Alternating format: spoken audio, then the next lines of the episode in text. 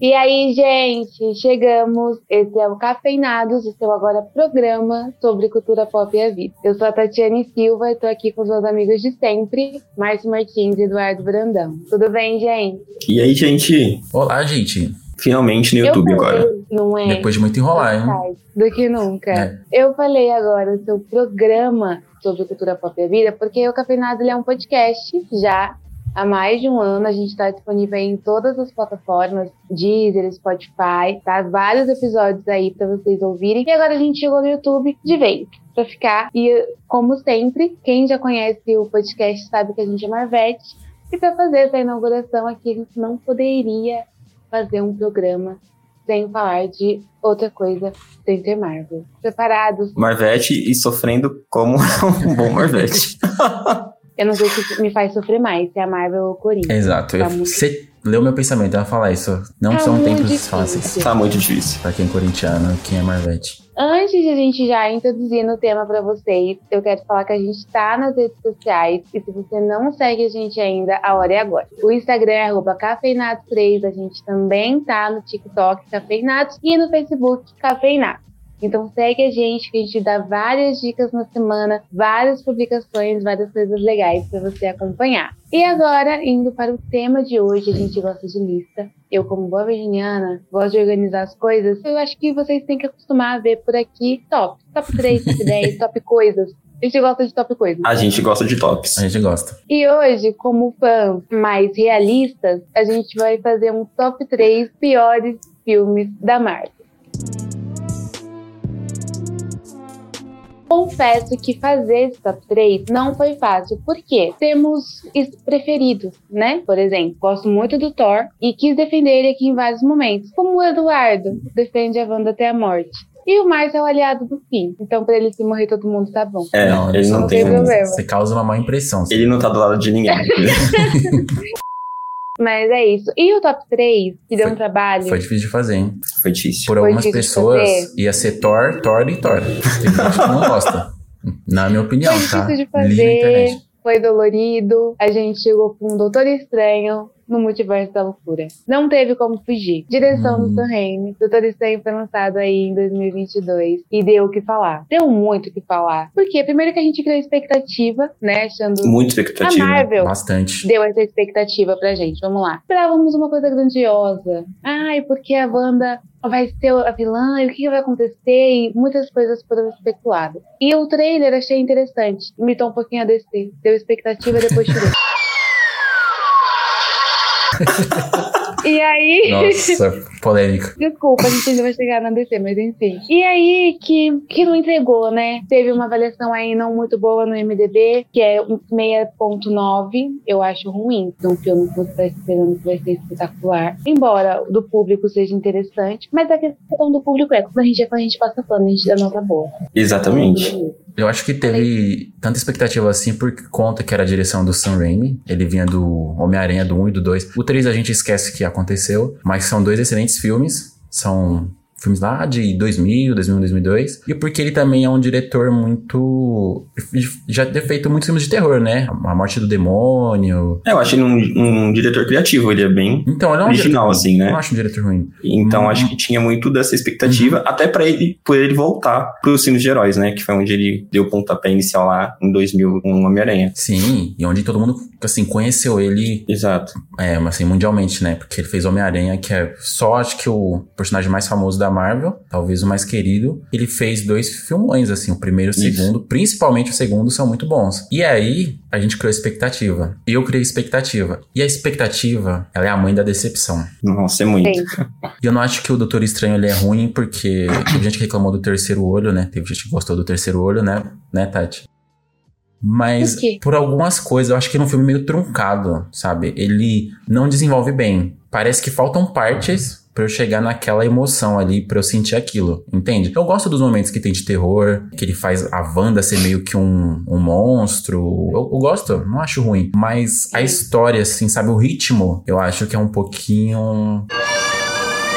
Mas não consigo perdoar porque eu acho que o filme ele não foi sobre o Doutor Estranho, ele foi sobre a Wanda. Quer dar um filme pra Wanda, você faz um filme pra Wanda, entende? Mas a gente sabe, né, não tem como negar, que a Wanda é um super produto Marvel, falar. Ela é interessante, ela atrai, as pessoas querem. Há quem defenda, há quem não goste tanto. Uhum. Mas ela é falada, sempre. Sabe, igual aquele meme, me desculpa por ser tão popular, ela é. você, coloca, você coloca ela num filme desse, e aí acabou o protagonismo do cara. Eu sou muito fãzinho do daí eu fiquei muito chateada, não perdoou. E é isso. Né? Inclusive, é, isso é um dos maiores méritos da Marvel, é, porque elas, eles transformaram uma personagem bem secundária, num, eles deram um belo de um upgrade nela, como personagem no MCU mesmo, assim, que acabou sendo de, saindo de coadjuvante pra uma protagonista, deu ali muitos fãs, muito por conta da série dela, que ela foi, acho que ela foi muito bem desenvolvida lá na, na série dela, então acho que esse é um dos méritos do MCU, assim, como planejamento. Mas, eu acho que foi um tiro no pé o que eles acabaram fazendo com ela na, no filme, porque no mesmo momento que eles elevaram ela como produto, eu acho que eles desgastaram muito rápido usando ela ali no filme dessa forma, né? Na verdade, eu achei corajoso e ao mesmo tempo um tiro no pé. Porque. Você deixaria pra depois? É, eu acho que eu deixaria para depois. Eu gosto da direção desse filme, porque eu acho ela criativa, comparado com os demais filmes da Marvel. Concordo. É, acho que o Sam Raimi faz muito bem isso. Eu gosto como ele usa os elementos de terror e como, e como ele utiliza ela, a personagem, né? Ali no, no filme. Mas acho que pra, o grande pecado dele, acho que é o roteiro mesmo. Ele tratando de, da, da personagem Feiticeira Escarlate, eu acho que eles jogam muito fora da construção que ela teve, ou não utilizam praticamente nada da construção que ela teve em WandaVision. Praticamente, eles repetem o plot dela de uma outra forma, mas repetem. E tudo que ela acabou lidando, aprendendo ou sacrificando ali na série acaba sendo jogado de lado. E aí, isso, para mim, é a grande questão de como que o filme acaba sendo ruim em roteiro, né? Na construção dos personagens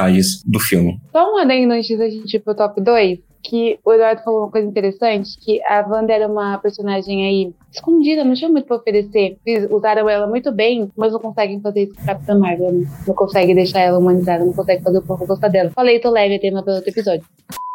Agora falando do top 2, que eu acho que né, todo mundo já tá esperando, que tem Thor na área, a gente precisa falar de Thor Mundo Sombrio. Que é triste, é triste. Lançado em 2013, direção do Alan Taylor. Queridos, eu quero saber, definam Thor Mundo Sombrio. E por que ele tá nesse top 2? É, que, tristeza, sabe aquele Aquele meme. Thor 2, como eu falei no começo do programa, para alguns, o top 3 Marvel é Thor 1, Thor 2 e Thor 3 e Thor 4, porque tem gente que acha todos os filmes do. Talvez Thor 3 não, mas o Thor 4. Thor 4, é. Porque eu acho que é uma sucessão de coisas. Primeiro, eu acho que é o lance de tentar ser sombrio, e aí é um cara de 1,90m, todo musculoso, naquela roupa toda colada lá, com um martelo girando pra um lado e pro outro. Com muita coisa tentando se levar a sério, e eu acho que não funciona pra, pra proposta do filme, sabe? Eu acho que um dos pontos fortes do Thor é o Loki. O Loki é muito legal as cenas que ele aparece, quando ele solta uma piada ou outra. É legal de ver, ele é um personagem interessante. Não à toa que tem uma série de qualidade discutível aí,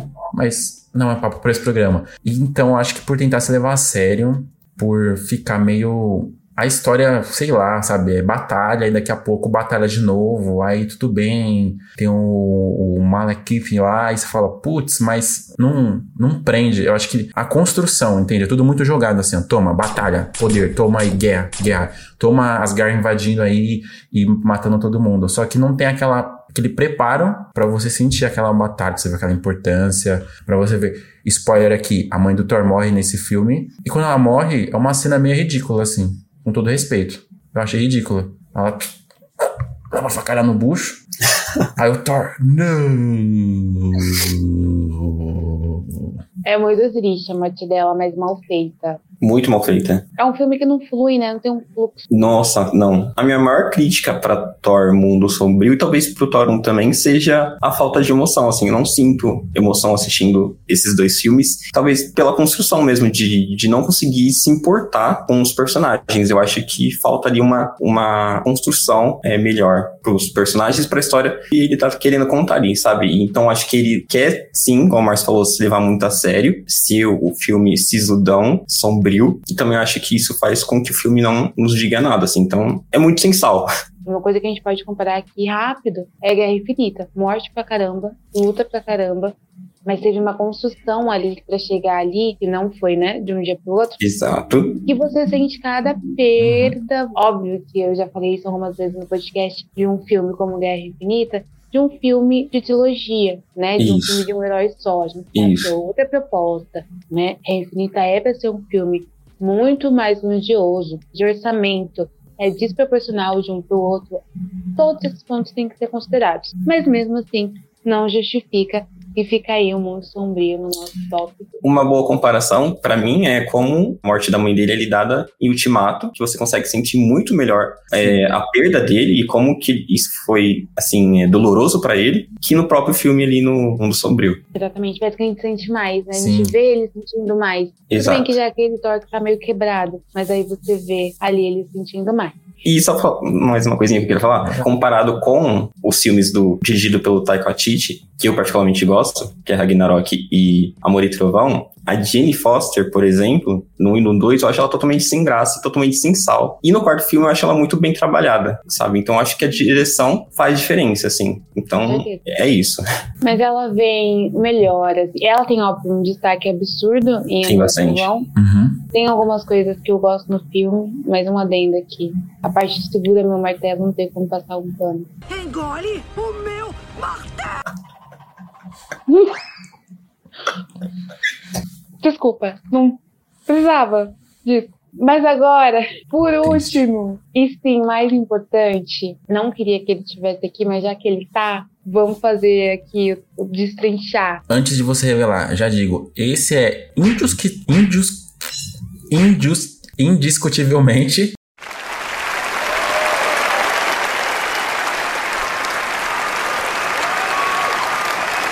Foi. Foi até difícil de falar, tá? O pior filme da Marvel. Não tem como. Se você gostou desse filme, você tá errado. Não tem como gostar desse filme. Que tristeza. Que tristeza. Que tristeza. É tipo, My Eyes, como diz a Phoebe Buffet. My Eyes. O top 1 pior filme da Marvel, na nossa opinião. E também dos cafeínas, porque teve enquete, teve várias coisinhas. Muita gente falou, né? Exato. É, não foi de um dia pro outro. Uhum. O nosso top 1 é Homem-Formiga Quanto Mania. E por quê? No, God! Por quê, gente? Direção do Peyton Witch. O, gente, eu não sei falar inglês. Witch alguma coisa. Peyton, Python. Enfim, Peyton Reed, tá sabe certo. Tá certo. Ele fez a direção dos três. Gosto do Homem-Formiga 1. Gosto. O segundo a gente fica. Hum, mas tá bom, né? Filme de passagem, a gente passa um pano. E aí chegou Quanto Mania, que foi criada uma expectativa, tá? A gente tava esperando. Principalmente porque ia ter o Kang, né? Exatamente, o Kang, vilão do pedaço, vai dominar tudo. Tá em Loki. Por isso que tá chatão também, Loki, mas desculpa. A, pre- a presença do Kang me deixou meio assim. hum, Uhum. Ele no Loki, fazendo aquela palestra no final ali, é. É um vilão que não é minha pessoa. Não, não consigo, não, não dá liga. Não dá Não liga. rolou. Homem-Formiga não foi muito visto. No MDB a nota foi 6.2. Poderia ser 5, a gente daria 5. É, tem bastante ainda, foi bastante ainda. Eu daria dó. Deus. Sério. Quem, lembra, quem acompanha o Cafeinado sabe que o crítico ali, pior de todos, é o Márcio, daria 2. Eu daria 5 pela amizade, mas é isso. E aí, agora eu quero saber a opinião de vocês. O que, que mais doeu em Homem-Formiga? Tudo. pra mim, tudo. Ó, fui assistir nos cinemas. Por isso que eu tô meio assim de ir no cinema pra assistir filme da Marvel. É. Não assisti mais nada, acho que depois de Homem-Formiga. Me traumatizou. Roteiro ruim. gatilho agora. Roteiro ruim. Diálogos horrorosos. Trama. Tapafúrdia. Sabe? Coisas que poderiam ser muito melhor trabalhadas. Pô, logo no começo do filme mostra que vai ser um lance da relação do Scott com a filha dele, né? Antes dela ser uma adolescente, ela querer ser meio rebelde. Mas eu sei lá, sabe? Não, não dá liga. Acho que essa coisa que o Márcio falou sobre o que o, o que o filme teria pra dizer que seria a relação familiar, então isso deveria ser mais explorado. O Scott com a filha, os pais com a Hope, que eles tipo se separam ali, ficam tipo dois núcleos diferentes.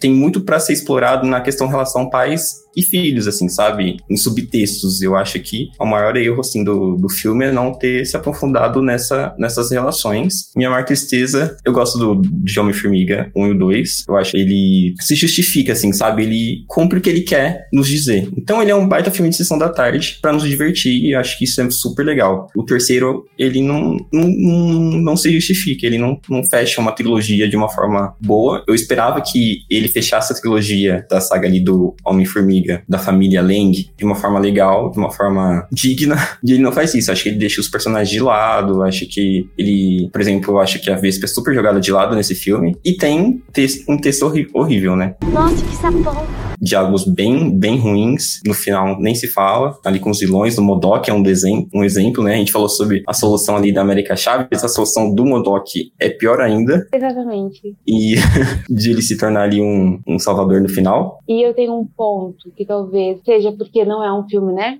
Tão grandioso, assim. Mas eu achei o, o Kang muito fácil de derrotar. Não sei se foi impressão minha. Não. Achei fácil de derrotar. Porque prometem tanto, né? Desde Loki. Que achei muito fácil de derrotar.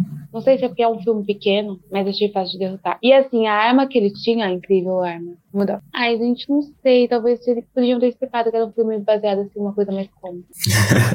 Olha, eu acho que a Marvel se meteu numa grande confusão. Eu não sei se é porque tá tudo ligado agora, né? Eles começaram com esse negócio de multiverso. E aí a gente alertou. Desde o nossa, isso vai dar ruim. Isso vai dar ruim. É muita coisa para amarrar, muita coisa para fechar. Eles é. abriram 10 milhões de possibilidades. E aí tem coisa que eles não fecham, fica aberto. Aí tem o Kang que deveria ser um vilão, meu Deus do céu. Chega lá. Não rolou. É, você não sente o, o o peso ali, sabe? Eu falo, putz, esse cara aqui vai. Porque se não. Você tá fazendo um filme de herói, não tem um desafio, não tem um vilão, o filme fica patético. E eu odeio dizer isso. Mas Homem-Formiga é um filme patético. Um filme patético.